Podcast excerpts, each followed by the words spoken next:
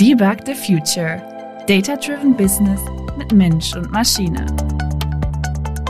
Ein Podcast von PwC Deutschland. Mit Frauke Schleer von Gellecom und Andreas Odenkirchen.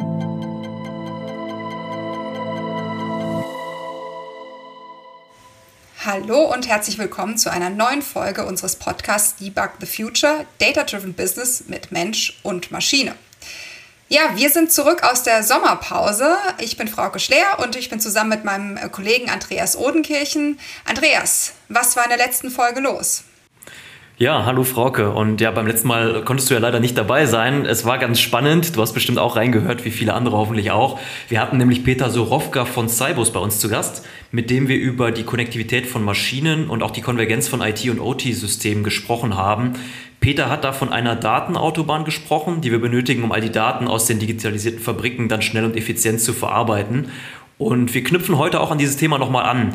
Weniger aus der Perspektive der Datenkonnektivität, vielmehr aus der Perspektive von KI und haben dazu mal wieder einen spannenden Gast dabei, nämlich Benedikt Hofmann, den CTO Innovation und Technology der Voigt-Gruppe. Benedikt, herzlich willkommen. Hallo, freue mich sehr, hier sein zu dürfen. Benedikt, äh, danke, dass du dir die Zeit heute für uns nimmst. Ähm, wir sind ja so mitten im Sommer. Wie hast du denn den Sommer verbracht aktuell? Warst du schon im Urlaub? Ich war schon kurz in Urlaub, ähm, sozusagen vor dem deutschen Sommer in Kroatien und die letzten zwei Wochen habe ich mit Regenschirm verbracht, den deutschen Sommer. Das, die Herausforderung äh, kenne ich. Das ist, glaube ich, ganz, in ganz Deutschland nicht anders. Genau. Ähm, ich bin nächste Woche in Urlaub und drück, hoffe sehr, dass es da wenigstens ein bisschen besser wird. Aber ähm, ja, das, ich glaube, wir haben besseres Wetter verdient als zurzeit. Ich drücke die Daumen. Danke. Und Frau, ich hoffe, es geht nicht nach Schweden. Ja? Da ist ja im Moment wirklich äh, Chaos. Ne? Benedikt, du bist bei Freud für die Technologien im Bereich Digitalisierung, KI und auch Automatisierungstechnik verantwortlich. Magst du uns zum Einstieg mal einen Überblick geben, was ihr dort alles Spannendes macht? Und dann kommen wir vielleicht gleich auch nochmal dann zu den datenbasierten Produkten im Portfolio selbst.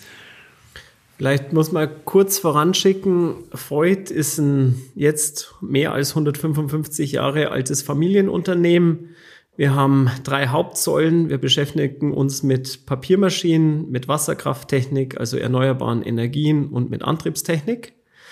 Und wir hatten eben schon vor vielen Jahren äh, die Idee gefasst, dass wir sagen, wie können wir denn mit datengetriebenen Modellen, mit datengetriebener Optimierung höhere Produktivitäten für unsere Kunden möglich machen. Also zum Beispiel, wie kann man mit weniger Rohstoffen weniger Energieeinsatz, weniger CO2-Ausstoß, mehr hochqualitative Produkte produzieren. Und das eben in allen drei Hauptsegmenten. Und dann hat sich das eben weiter und weiter entwickelt, so dass wir heute mit unseren Software- und KI-Lösungen auch in anderen Segmenten unterwegs sind und ähnliche Optimierungspotenziale heben. Ich gebe vielleicht mal drei Beispiele, ähm, womit wir uns beschäftigen.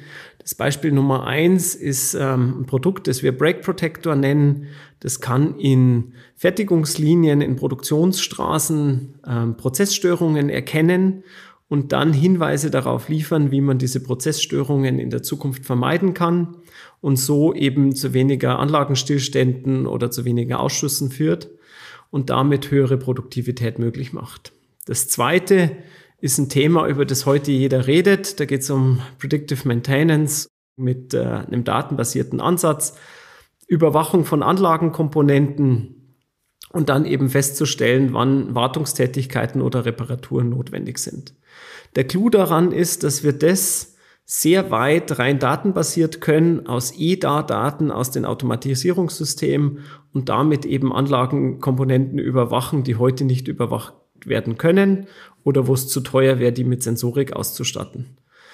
Und das wiederum hilft dann, dass man halt sagt, manchmal sind es eben genau diese kleinen Bauteile, die die Störung verursachen. Und wenn man die eliminieren kann, hat man eben wieder eine höhere Produktivität oder eine höhere Verfügbarkeit.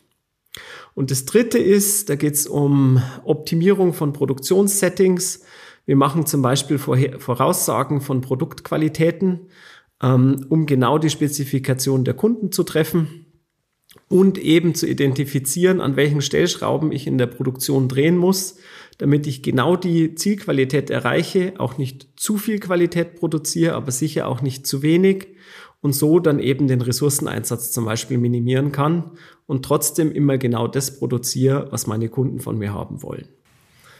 Danke, das ist doch mal ein guter Überblick. Äh, magst du uns vielleicht noch mal so ein bisschen mit auf die Reise nehmen, wann ihr euch entschieden habt, diesen Weg der digitalen Produkte zu gehen und auch dann diese Entscheidung, das nicht nur für eure Produkte zu machen, sondern eigentlich als generisches Offering für, für jegliche Anlagen in dem Segment, wie du es beschrieben hast? Ja, also die Entscheidung mit datenbasiert ähm, Anlagen zu optimieren und Produktivitäten zu holen, die ist sicher schon über zehn Jahre alt bei Voigt. Ähm, wir haben einfach gesehen, dass man mit Regelungstechnik, wenn man die datenbasiert äh, stützt, äh, deutlich mehr Produktivität nochmal möglich ist als mit klassischen Verfahren. Ähm, bei weit ausoptimierten Maschinen reden wir vielleicht nur noch über zwei Prozent. Äh, bei noch nicht so weit optimierten Maschinen, gerade in neuen Segmenten, kann es auch mal über zehn Prozent sein. Und ähm, dieser Hebel ist gerade für unsere Kunden natürlich ein signifikanter äh, Profitabilitätshebel. Also mit gleichem Rohmaterial, zwei Prozent mehr Output zum Beispiel, kann man sich gut vorstellen, äh, dass das äh, betriebswirtschaftlich hochinteressant ist. Und dann haben wir uns nach und nach in unseren Heimatmärkten äh, da eine Stellung erarbeitet und hatten die drei Produkte auf den Markt gebracht. Und dann kamen eben auch aus anderen Segmenten Anfragen. Und jetzt haben wir Themen gemacht in den Heimatmärkten. Wir haben aber auch viel in Stahl gemacht. Wir hatten ein bisschen Ausblick in Öl und Gas zum Beispiel, in äh, Nahrungsmittelverpackung, in äh, Baustoffindustrie. Und so kommen eben nach und nach immer mehr Industrien hinzu. Wir stellen eigentlich fest, dass unsere Methoden immer gut funktionieren, wenn man industrielle Daten hat. Ähm, gerade wenn man Zeitserien, also große Anlagen mit viel Automatisierungstechnik hat, dann können wir da helfen. Wir sind nicht die Besten, die man jetzt nach Hund-Katze-Bildern fragen muss. Also bei den amerikanischen Kongressen, da kommen ja immer irgendwelche AI-Forscher, die einer KI beigebracht haben, Hunde und Katzen zu unterscheiden. Da sind wir sicher nicht die Besten, aber da sehe ich auch den industriellen Anwendungszweck nicht unbedingt gegeben. Und äh, da habt ihr jetzt wirklich ein neues Marktsegment für euch erschlossen. Ähm, ich stelle mir das jetzt auch nicht leicht vor, wenn du aus einem klassischen ja, Maschinenanlagenbau kommst, dann eben auch in Richtung digitale Produkte zu gehen, also wirklich professionelle Software zu entwickeln und dann auch zu deployen. Wie war die Transformation? Ich würde sagen, wir sind immer noch in der Transformation. Also wir sind wahrscheinlich zwei, drei Schritte weiter als andere, ähm, weil wir vielleicht auch ein bisschen früher begonnen haben. Und wahrscheinlich auch, weil einfach unsere Heimatanlagen sozusagen viel größere Datenmengen produzieren, als ähm, das in vielen anderen Bereichen ist. Das heißt, vielleicht ein guter Home-Turf für einen ersten Test. Ähm, aber die Transformation ist eine, die, die wir immer noch jeden Tag gehen. Ich glaube, es geht an bei, ähm, man spricht bei Kunden, mit Kunden über andere Themen, man spricht aber vor allem auch mit anderen Leuten bei Kunden. Und da sieht man sozusagen Transformationsprozesse schon im Vertrieb. Dann gibt es natürlich Transformationsprozesse, dass man sich manchmal auch auf ein Datenmodell verlässt, verlässt anstatt auf eine Simulation. Also das hat natürlich auch viel mit, ähm, mit neuen Ufern zu tun, mit Unsicherheiten zu tun, damit zu tun, dass sich Leute an neue Verfahren gewöhnen. In Summe ist es aber eine wahnsinnig spannende Reise. Und wir stellen eben auch fest, dass das Potenzial so hoch ist. Also es wäre einfach schade, wenn man nicht den Mut hätte, ich würde gerade sagen, auch für Industrieunternehmen, jedes Industrieunternehmen, das sich nicht den Mut äh, investiert, in so eine Richtung zu gehen, verpasst einfach eine Riesenchance auf weiteres Optimierungspotenzial. Ja, super spannender Weg, ne, den ihr eingeschlagen habt und vor allem euch auch dem Thema KI in so einer konsequenten Art und Weise zu, zu widmen. Ne. Das ist äh, ja häufig intern schon eine große Herausforderung. Ähm, jetzt äh, geht ihr nochmal einen weiteren Weg und ähm, so ne, eure digitalen Lösungen benutzen ja auch fortgeschrittene KI-Modelle grundsätzlich, ob es jetzt sei es komplexe Muster zu erkennen oder große unstrukturierte Datenmengen auch zu nutzen für Maschinenausfälle, Prozessstörung, hast du bereits so ein bisschen beschrieben. Wie seid ihr denn an diese KI-Themen, die ja nochmal ein bisschen spezieller sind, auch ähm, rangegangen? Mhm. Also wir versuchen das immer Use-Case-basiert zu machen. Das heißt, es gibt einen Mehrwert für uns oder unsere Kunden, den wir heben wollen. Also mehr Output mit weniger Rohmaterial. Und dann fragen wir uns, wie wir das lösen können. Und dann ist eben ein äh, Werkzeug in unserem Werkzeugkasten sind eben KI-Modelle. Ähm, wir kommen nicht so sehr aus der Forschungsrichtung, was können wir alles mit KI machen, sondern wir kommen eher aus einer Applikationsfrage. Also wie hole ich mehr Output, wie stabilisiere ich Produktion, wie erhöhe ich Produktionsgeschwindigkeiten. Und dann nutzen wir eben Methoden. Man muss schon sagen, wir nutzen nicht nur die off-the-shelf und äh, öffentlich zugänglichen Methoden, sondern wir arbeiten auch mit äh, Startups zusammen, wo wir denken, die sind zehn Schritte weiter als der Rest. Und wir haben auch eine hausinterne KI-Truppe, die auch ganz gut positioniert ist. Und so versuchen wir eben ähm, schneller zu sein, besser zu sein, mehr aus Daten rauszuholen als andere. Also zum Beispiel haben wir eine extrem fruchtbare Zusammenarbeit mit einem Startup, das heißt Vernayo. Ähm, und die haben eine KI-Algorithmik entwickelt, die es eben ermöglicht, mit unendlich großen industriellen Daten umzugehen und genau diese Optimierungsfragen mit uns zu beantworten. Jetzt spielst du auch so ein bisschen auf das Thema Make or Buy ne, an, was, was KI-Modelle auch angeht. Habt ihr da eine klare Strategie, dass ihr sagt, das eine, das andere in Kombination oder ist es tatsächlich dann auch wieder Use Case basiert am Ende? Ähm, also wenn man es ganz high-level sieht, dann haben wir eine Strategie, dass wir überall, wo wir mit Maschinendaten arbeiten, uns deutlich tiefer reinarbeiten als, also wenn es jetzt um Optimierungsmodelle geht, dann, dann verstehen wir alle, wie die funktionieren, dann programmieren wir sogar eigene, bis hin zu, wir machen mit Startups Kooperationsentwicklungen. Wenn es jetzt geht, bei uns, auch bei uns gibt es Bilderkennungsfälle, keine Hunde und keine Katzen, aber zum Beispiel, ob alle ähm, Schrauben an dem Produkt verbaut sind oder ob ähm, welche Papiersorten einer Maschine zugeführt werden. Dann machen wir die mit deutlich, äh, sagen wir mal, mehr fremder Technologie und äh, nutzen da vorhandene Methoden. Das heißt, je näher es an die Maschine geht, je größer der Optimierungshebel für uns auch technologisch ist, desto enger binden wir uns selber in die Entwicklung ein, bis hin zum mhm. eigenen Modell. Ja, spannend. Andreas, mal Frage an dich. Wie, wie schätzt du das denn ein? Also wie, wie siehst du das bei anderen Kunden mehr Richtung Make or Buy? Wann macht das eine oder das andere mehr Sinn? Wie, wie siehst du den Markt? Ja, ich glaube, ähm, am, am, Thema Predictive Maintenance kann man es ganz gut festmachen, weil das war so eins der ersten Themen, als wir vor ja, fünf, sechs Jahren, ist jetzt wahrscheinlich her, als so die, die Welle Industrie 4.0 kam und jeder hat gesagt, welcher Use Case ist es denn mit KI, Predictive Maintenance? Ja, und da habe ich eben gesehen, dass viele große produzierende Unternehmen erstmal angefangen haben, selber Piloten zu bauen, ja, mit, mit Cloud-Technologie, die verfügbar war und sind dann so ein bisschen an Grenzen gestoßen. Zum einen, weil ich vielleicht gar nicht selber das Wissen über die Maschine habe, vielleicht aber auch gar nicht selber die ganzen Datenmengen habe, weil ich die Maschine eben nicht hundertmal habe, sondern vielleicht nur fünfmal und ja, in unterschiedlichen Werken andere Konditionen und so weiter. Und in so einem Fall macht es dann natürlich schon Sinn, auch auf den Maschinenhersteller zuzugehen und zu sagen, du kennst doch die Maschine in- und auswendig, du hast die tausende Male im Feld in allen möglichen Bedingungen kannst du mir nicht ein Modell as a Service bieten. Ja? Und ich glaube, das ist dann schon interessant, gerade wenn es um Spezialmaschinen geht, die ich eben nicht hundertmal nebeneinander bei mir am, am Band stehen habe im Werk, ja, sondern die ich halt einmal habe, aber der Hersteller kennt sie natürlich viel besser als ich und hat viel mehr Daten als ich. Würdest du das zustimmen, Benedikt? Ja, da würde ich zustimmen. Ja. Und wenn es dann noch so Extremfälle sind wie bei uns, dass so eine Maschine 100 Millionen oder deutlich mehr auch kosten darf, dann lohnt sich halt auch für so eine Maschine ein hochspezifisches Modell zu machen, wenn das nochmal einen Prozentpunkt mehr bringt. Ja. Was mich noch interessieren würde, Benedikt, ist, ähm, wie seid ihr dann wirklich den Weg gegangen von einem, ich sag mal, Data Science Experiment, Piloten, wie man es auch immer nennen will, dann zu einer skalierbaren Softwarelösung? Weil das ist ja mhm. auch häufig der Schritt, den wir auch, auch die so größere Herausforderungen auch bereitet. Wie, wie seid ihr da vorgegangen? Also ich habe ja ganz am Anfang diese drei Produkte kurz angerissen. Die sind jeweils Produkte, eben weil sie skalierbar sind. Ähm, wie es dazu gekommen ist, das waren zwei Äste.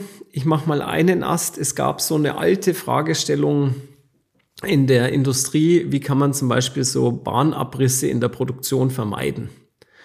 Und da haben wir uns intensiv mit dem Thema auseinandergesetzt und haben festgestellt, wir müssen eine Lösung schaffen, die auf den unterschiedlichsten Anlagen funktionieren kann, die vor allem in unseren Industrien, aber auch in anderen Industrien äh, funktionieren kann, die bei stark fluktuierenden Inputmaterialien funktionieren kann und da haben wir gesagt, wir entwickeln einen inklusive eines Algorithmuses eine Lösung, die eben per se skalierbar ist. Also wir haben kein Data Science Projekt für eine Linie gemacht, sondern wir haben von Anfang an ein Setup gemacht, das man ähm, applizieren kann in die unterschiedlichsten Anwendungsfälle.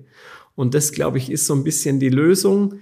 Viele stolpern immer über dieses, jetzt habe ich es gefunden an einem POC und ähm, dann kriegt man es nicht in die Breite, weil es im Endeffekt irgendwie eineinhalb Leute sind, die es verstanden haben und der Applikationsaufwand unendlich hoch ist.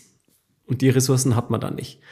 Und wir haben es eben umgedreht. Wir haben gesagt, wir wollen eine Problemstellung lösen für alle Maschinen, die eine, die gleiche oder eine ähnliche Fragestellung haben und haben daraus eben direkt ein Produkt gebaut. Das kostet am Anfang etwas mehr Geld, macht wahrscheinlich auch ein bisschen mehr Schmerzen, aber wenn man es dann löst, äh, hat man eben auch was entsprechend Skalierbares geschaffen und ich glaube Mut. Ne? Also ich finde immer so ein bisschen, dass das äh, fehlt mir manchmal so ein bisschen, dass wir sagen, äh, wir brauchen den Mut einfach mal ein bisschen sagen, das wird funktionieren, lasst es uns doch einfach machen. Wir müssen immer erst nochmal den Beweis antreten und dann kommen genau die Sachen, Benedikt, die du gerade gesagt hast, dass dann, dann zu skalieren ist dann gar nicht mehr sozusagen so einfach, ne? weil wir haben dann diese anderthalb Personen oder zwei, ne, die es verstanden haben. Dann das in die Breite zu tragen, bin ich völlig bei dir und äh, finde ich äh, super, dass ihr mit diesem Mut auch vorangegangen gegangen seid, weil ähm, das ist äh, meine, äh, wenn man das so sagen darf, wenig äh, deutsche Herangehensweise, sondern mal eine US-amerikanische, einfach mal sagen, wir machen es mal. Ne? Absolut. Ähm, ja, ja finde ich cool. Lass uns doch vielleicht mal in ein konkretes Beispiel reingehen. Benedikt, du hast ja drei Lösungen eingangs auch genannt. Lass uns doch mal eine davon nehmen, um noch mal ein bisschen tiefer reinzuschauen. Wie funktioniert es wirklich? Also welche Daten, welche KI, was macht euer Kunde auch damit? Mhm. Mhm. Ich würde mal versuchen, eine zu beschreiben, und zwar, ähm, wie wir eben Qualitätsprognosen zum Beispiel machen. Wir nennen das virtuelle Sensoren. Das Produkt heißt Virtual Sensor Builder. Was wir damit tun, ist, ähm, in vielen Produktionsstätten ist immer eine Frage, wie wird mein Produkt am Ende der Linie sein? Und kann ich möglichst früh im Produktionsprozess erkennen, ob ich die Qualitätskriterien erfüllen werde, ja oder nein? Wenn nein, dann ist die Frage, was kann ich denn im Produktionsprozess noch ändern, um das Produkt dahin zu trimmen, dass es passt. Und es gilt sowohl für, ich produziere zu hohe Qualität oder ich produziere zu niedrige Qualität. Und was wir mit dem einen Produkt machen, ist, dass wir aus sagen wir, alten Daten, alten Ist-Daten, die Produktion oder den Produktionsprozess modellieren. Wir schaffen sozusagen einen digitalen Zwilling einer Produktionsstraße.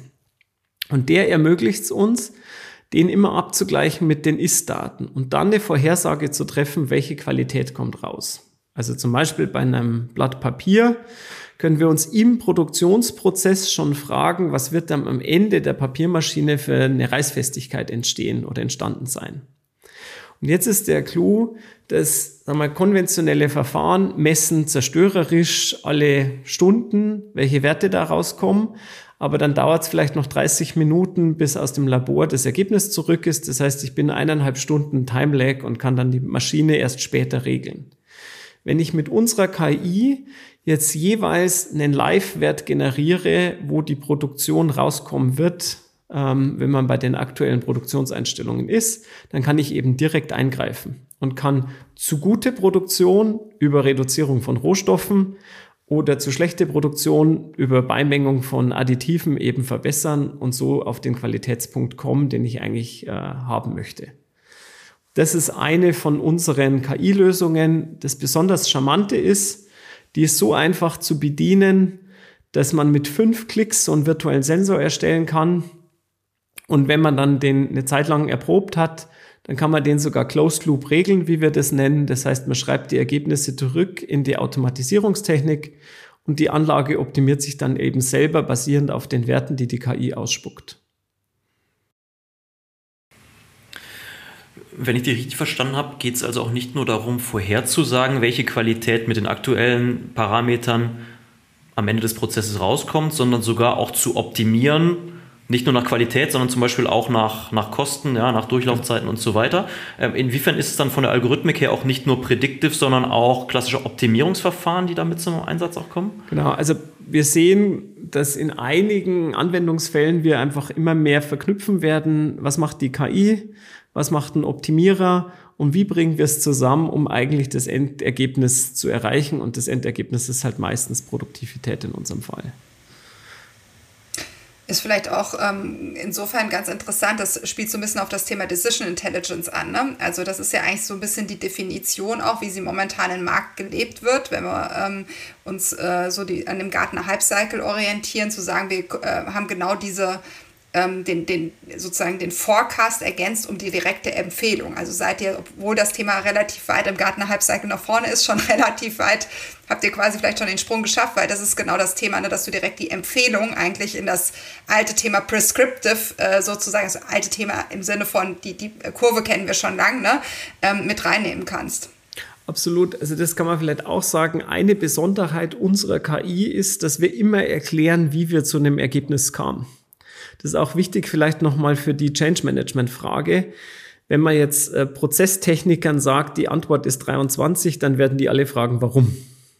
Sprich, wenn man jetzt mit, äh, keine Ahnung, einem neuronalen Netz unterwegs ist und kann die Frage nicht beantworten, wird es echt schwierig. Gerade wenn es darum geht, eine Einstellung an einem Asset zu ändern, das 100 Millionen Euro teuer ist. Wenn wir aber sagen können, die Antwort ist 23, weil A, B, C und die Gegenmaßnahmen sind X, Y, Z, dann hat man eine andere Vertrauensbasis und kann eine ganz andere Empfehlung sprechen. Und wenn man sich dann noch so gut auskennt, dass man sagt, ich verknüpfe das mit einem Optimierer und ich verknüpfe das mit einer Automatisierungstechnik, dann bin ich einfach noch mal viel schneller in der Optimierungsschleife, weil ich dann nicht mehr einen Mensch dazwischen schalte, der dann eben, wenn er gerade einen Blick drauf wirft, eine Empfehlung annehmen kann oder eben nicht, sondern ich verknüpfe es einfach direkt ähm, computerseitig. Du hast jetzt schon die Verknüpfung von Technologien, na, sowohl Algorithmen als auch aber dann andere Technologien, Automatisierungstechnologie zum Beispiel, beschrieben. Inwiefern sind noch andere Technologien mit dabei? Also ich denke jetzt auch an die Rolle der Cloud zum Beispiel oder, oder digitaler Workflows, RPA-Themen. Was siehst du alles in dem Mix und was hat welchen Stellenwert? Mhm. Also ich glaube, also bei uns ist es so, man kann die Lösungen eigentlich fast immer cloud-basiert haben, aber immer mehr auch on-premise. Ähm, heutzutage ist einfach immer noch so, dass Rechenleistung günstiger in der Cloud ist. Das heißt, es gibt einige Vorteile, gerade wenn man mit großen Modellen hantiert, ähm, viel in der Cloud zu machen. Ähm, manche Kunden möchten das nicht aus Datensicherheitsgründen. Und dann machen wir das einfach so, dass wir das Modell vielleicht in der Cloud rechnen und dann aber on the edge, also in der Fabrikhalle deployen. So sind wir auch schneller und zuverlässiger, weil einfach Datenverbindungsrisiken weg sind. Ähm, das heißt, Cloud-Technologie halte ich für super wichtig. Ähm, ich halte viel, äh, also viel Bedeutung liegt auch in der Userführung, UI, UX. Wie sieht das aus? Wie führt man Mitarbeiter? Wie führt man gerade auch vielleicht jüngere Mitarbeiter, die jetzt in äh, Jobs treten, wo aufgrund unserer Bevölkerungspyramide einfach relativ viele ausscheiden werden in den nächsten zehn Jahren. So Themen sind äußerst wichtig. Edge Computing, ähm, für das De Deployment direkt an der Maschine von intelligenten Algorithmen. Top-Themen gibt auch viel, was uns beschäftigt im Bereich Sensorik, Sensorik auch mit Wireless, Kommunikation und Energy Harvesting. Da wird sich jede Menge tun. Insgesamt würde ich sagen, wenn man KI clever nutzt, dann kann man aber aus vorhandenen Daten so viel mehr Mehrwert schaffen, als man sich vielleicht möglicherweise überhaupt vorstellen kann. Ähm, dass im ersten Schuss sich immer lohnt, mit Ist-Daten, EDA-Daten zu arbeiten, Optimierungsschritte zu laufen und dann vielleicht zusätzliche Sensorik anzubringen.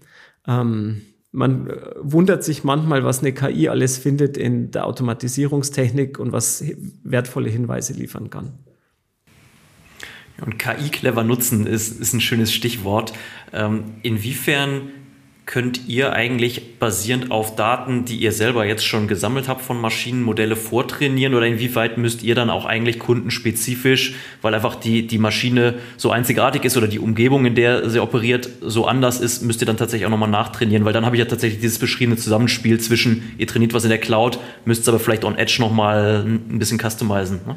Wir haben, wir haben Fälle, wo wir Übertragen machen von Modell 1 auf Modell 2 bei unseren sagen wir, Top-Sellern und die, die den größten Hebel machen, trainieren wir eigentlich immer Modelle direkt für eine Anlage. Also wir haben gelernt, dass es sich sehr schnell lohnt, ähm, ein anlagenspezifisches Modell in einem allgemeingültigen Framework zu definieren oder zu trainieren. Also Das funktioniert immer gleich, aber wir trainieren spezifisch mit den Daten der Anlage und finden dann eben entsprechend mehr Optimierungspotenzial. Ähm, das ist heute unser Standardweg. Wir dachten früher auch mehr an Übertrag. Es gibt immer noch Übertrag von Komponente zu Komponente, aber sehr oft sehen wir, dass ein Riesenmehrwert liegt, wenn man ein spezifisches Modell hat. Man muss auch sagen, dass unsere KI ähm, eine ganz ein Gesamtanlagenmodell innerhalb von, je nachdem wie groß die Anlage ist, ein paar Minuten bis wenige Stunden rechnen kann. Also es ist nicht so ein Large Language Model, das unendlich viele Ressourcen konsumiert bei der Erstellung, sondern es ist eher was, was man auf einer vernünftigen CPU relativ schnell rechnen kann. Frauke, du setzt dich ja auch viel mit, äh, mit dem Thema Transfer Learning auseinander. Wie siehst du es im Moment im Markt? Ja, ich glaube, das Thema hat jetzt nochmal so eine neue, ähm, ja, einen neuen Schwung bekommen, ne? weil äh, gerade jetzt durch das ganze Thema generative KI wir natürlich äh, jetzt sehr, sehr bewusst vortrainierten Modellen begegnen ähm, ist tatsächlich auch was, was man auch immer wieder jetzt nochmal erklären muss. Ne? Das Lernen, wie findet das Lernen in Anführungs, äh, äh, Anführungszeichen statt? Ist Lernen überhaupt noch notwendig? Ne? Da ist es dann eher das Feintunen, zumindest was die Themen generative KI angeht und, und äh, wie wir ChatGPT oder andere Modelle ähm, nutzen in der, in der Zukunft. Ähm, es, es, es wird sicherlich auch in anderen Bereichen schon eingesetzt, sich Stichwort Forecasting, ähm, auch Richtung globale Modelle, Transfer Learning hast du gesagt. Ähm, das ist ein ähm, sehr mächtiges Werkzeug. Ich stimme aber Benedikt durchaus zu, ähm, die globalen Modelle müssen schon sehr groß sein ne, und sehr mächtig sein, dass sie auch wirklich so generalisierbar sind und für jeden einzelne, sei es eine Maschine oder eine andere Form von Forecast, KPI, auch wirklich übertragbar sind und vortrainiert übertragbar sind. Ähm, da, glaube ich, ist mal so ein bisschen so ähm, äh, das Spannungsfeld noch da. Ähm, aber auf jeden Fall äh, ein, ein super relevantes Thema aktuell und äh, ähm, ähm, äh, ja, gerade wegen äh, ChatGPT auch sehr viel besprochen. Ne? Absolut. Benedikt, nochmal zurück zu dem beschriebenen Beispiel, ja, das Qualitätsthema in der Produktion. Ähm, kannst du auch sagen, was ein konkreter Mehrwert ist, den ein Kunde typischerweise damit erzielt mit dem Einsatz eurer KI-Modelle? Ja, also wenn es eine weitaus optimierte Anlage ist, dann reden wir über einstellige Prozent, ähm, mehr Produktivität, aber auch das, wenn man sich vorstellt, jemand macht da einen Umsatz auf der Anlage von ein paar hundert Millionen Euro, dann ist natürlich auch ein Prozent äh, eine relevante Größe. Also da reden wir eher über sowas. Wir haben auch Fälle gesehen, da geht es um 20 Prozent, aber das sind dann meistens auch Anlagen, die deutlich günstiger sind. Das heißt, der Eurohebel, also mal Prozent, ist dann nicht so groß. Ähm, insgesamt lohnt sich sehr oft, wenn man sagt, ich kann ab Hunderttausende Euro äh, pro Jahr sparen, dann in meinen Augen, dann lohnt sich eine KI-Anwendung für 10, 20.000 Euro, dann muss man schon extrem schnell sein, dass man da noch ein Business Case erwirtschaftet. Meine Logik ist immer, was keinen Payback hat, kürzer als zwei Jahren, das machen wir nicht. Also sowohl in der Produktentwicklung als auch in der Produktanwendung versuchen wir immer äh, Modelle zu finden, dass der Payback in zwei Jahre passt. Ich glaube auch, wenn man in Amerika mit der Technologie unterwegs ist, dann ist der Zeithorizont eher noch eins als zwei. Ja, wenn wir äh, nochmal vielleicht auch mal zum nächsten Thema auch ein bisschen überspringen. Ähm, wir hatten in der letzten Podcast-Folge ähm, äh, auch so das ganze Thema Datenkonnektivität in der Fabrik. Ähm, stimmst du da, Peter, zu, dass es eine Datenautobahn in der Fabrik benötigt? Ja. Also ich glaube, dass in den Daten so viel Potenzial liegt, dass wir heben müssen. Jetzt kann man es ein bisschen übertragen sehen, alleine um Wohlstand ähm, zu erhalten, müssen wir produktiver werden und produktiv, ein einfacher Hebel produktiver werden, zu werden, ist aus diesen Daten zu lernen und damit Optimierungen abzuleiten. Wo ich noch einen kleinen Unterschied sehe zu vielen anderen Perspektiven ist, viele Leute glauben immer, man muss alle Daten vorher aufgeräumt haben.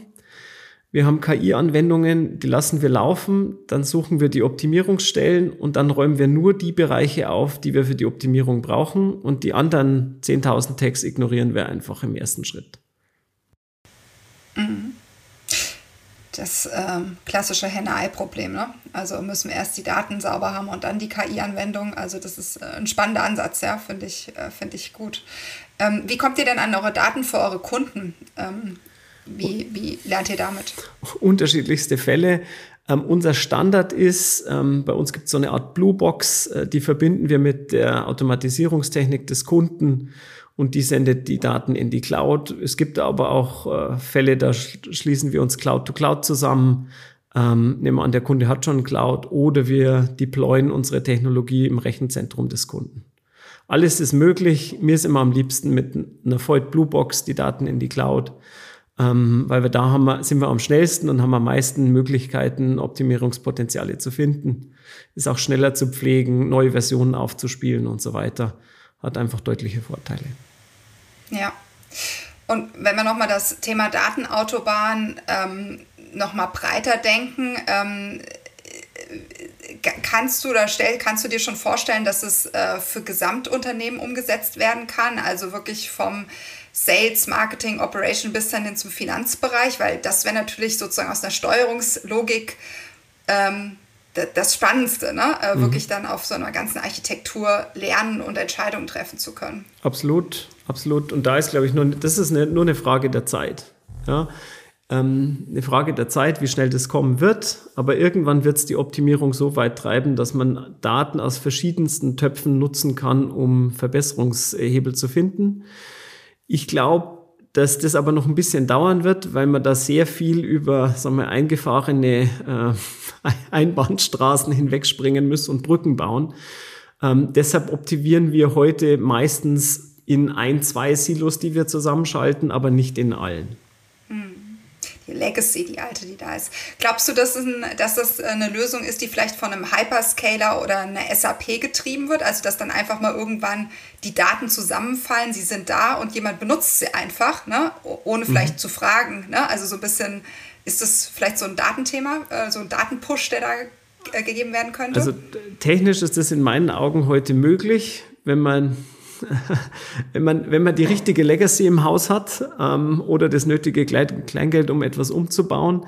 Ähm, ich glaube, dass immer mehr einfach Datentöpfe, die zusammenkommen, gemeinschaftlich ausgewertet werden. Und sobald jemand diese Autobahn geschaffen hat, wird er die Autobahn auswerten. Und das Spannende ist, dass es ja heute schon Technologien gibt, also auch die, die wir nutzen, der ist eigentlich völlig egal, aus welchem Datentopf der Wert kommt solange ein Zusammenhang äh, hergestellt werden kann zwischen den verschiedenen Produktionschargen oder was auch immer, ähm, dann wird die KI den ja finden und dann wird die den nutzen für eine Optimierung. Benedikt, du hast ja vorhin auch den finanziellen Mehrwert eurer Lösungen für eure Kunden beschrieben. Das heißt, in dem Fall ist es natürlich für den Kunden sehr interessant, die Daten mit euch zu teilen, mit euch gemeinsam dann auch die KI zu implementieren. Wenn dem jetzt nicht so wäre oder das vielleicht nicht ganz so offensichtlich ist, kennst du auch diese Diskussionen dann mit Kunden darüber, wem die Daten eigentlich der Maschine gehören, ja, dem Unternehmen, das die Maschine bei sich stehen hat oder dem, dem Hersteller der Maschine? Wie geht ihr damit um? Okay, also unser Einsatz ist da ganz einfach. Ja. Das sind die Daten unserer Kunden und ähm, wir unterstützen die Kunden gerne bei der Optimierung.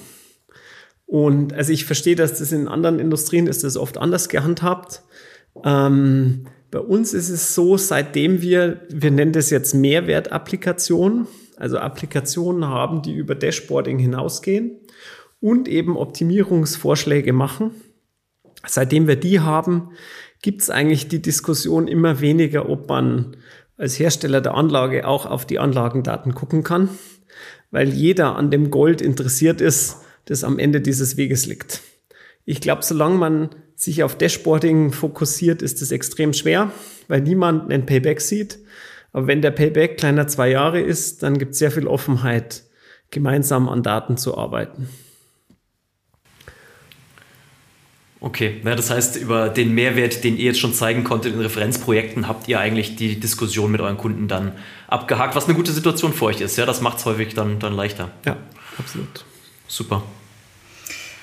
Ja, Benedikt, wir kommen schon langsam zum Ende von unserem Gespräch und äh, wie du weißt, äh, stellen wir immer eine absolut schwere Forecast-Frage am Ende, um wirklich ähm, die Expertise unserer Podcast-Teilnehmer ähm, äh, rauszufinden. Und für dich haben wir uns natürlich eine besonders schwere ausgedacht. Und zwar ähm, es läuft ja momentan die Frauenfußball-Weltmeisterschaft. Ähm, die wird auch dann schon entschieden sein, wenn der Podcast rauskommt. Also das ist jetzt wirklich eine, eine richtige Challenge hier. Wir sind aktuell im Viertelfinale, um das auch allen Zuhörerinnen und Zuhörern einmal zu sagen, wie hart Benedikt jetzt hat in der Antwort. Weil meine Frage ist, wer wird denn Fußball-Frauen-Weltmeister? Also ich mache mir das jetzt ganz leicht, ja. Denn wenn ich jetzt falsch liege, dann sieht man mal, wie Menschen Fehler machen. Ich habe nämlich die Frage nicht durch unsere KI geschickt. Nehmen wir an, ich liege jetzt trotzdem richtig, ja, rein zufällig, dann hatte ich halt Glück. Ich äh, hoffe und glaube, dass es Kolumbien wird. Gut, wir werden sehen. Ja, Benedikt, das ist ein guter Tipp. Wir sind gespannt, wie es dann kommt. Ja, ähm, wir danken dir für das Gespräch. Wir sind am Ende dieser Episode, kommen natürlich bald wieder mit zurück, aber möchten uns für diese Episode bei dir ganz herzlich bedanken. Schön, dass du, auch wenn virtuell, bei uns warst. Und es war wirklich ein spannendes Gespräch mit dir. Vielen, vielen Dank. Hat mir sehr viel Freude gemacht. Vielen Dank, Benedikt. Bis bald. Tschüss. Das war Debug the Future. Data-Driven Business mit Mensch und Maschine. Ein Podcast von PwC Deutschland. Mit Frauke Schler von Gellecom und Andreas Odenkirchen.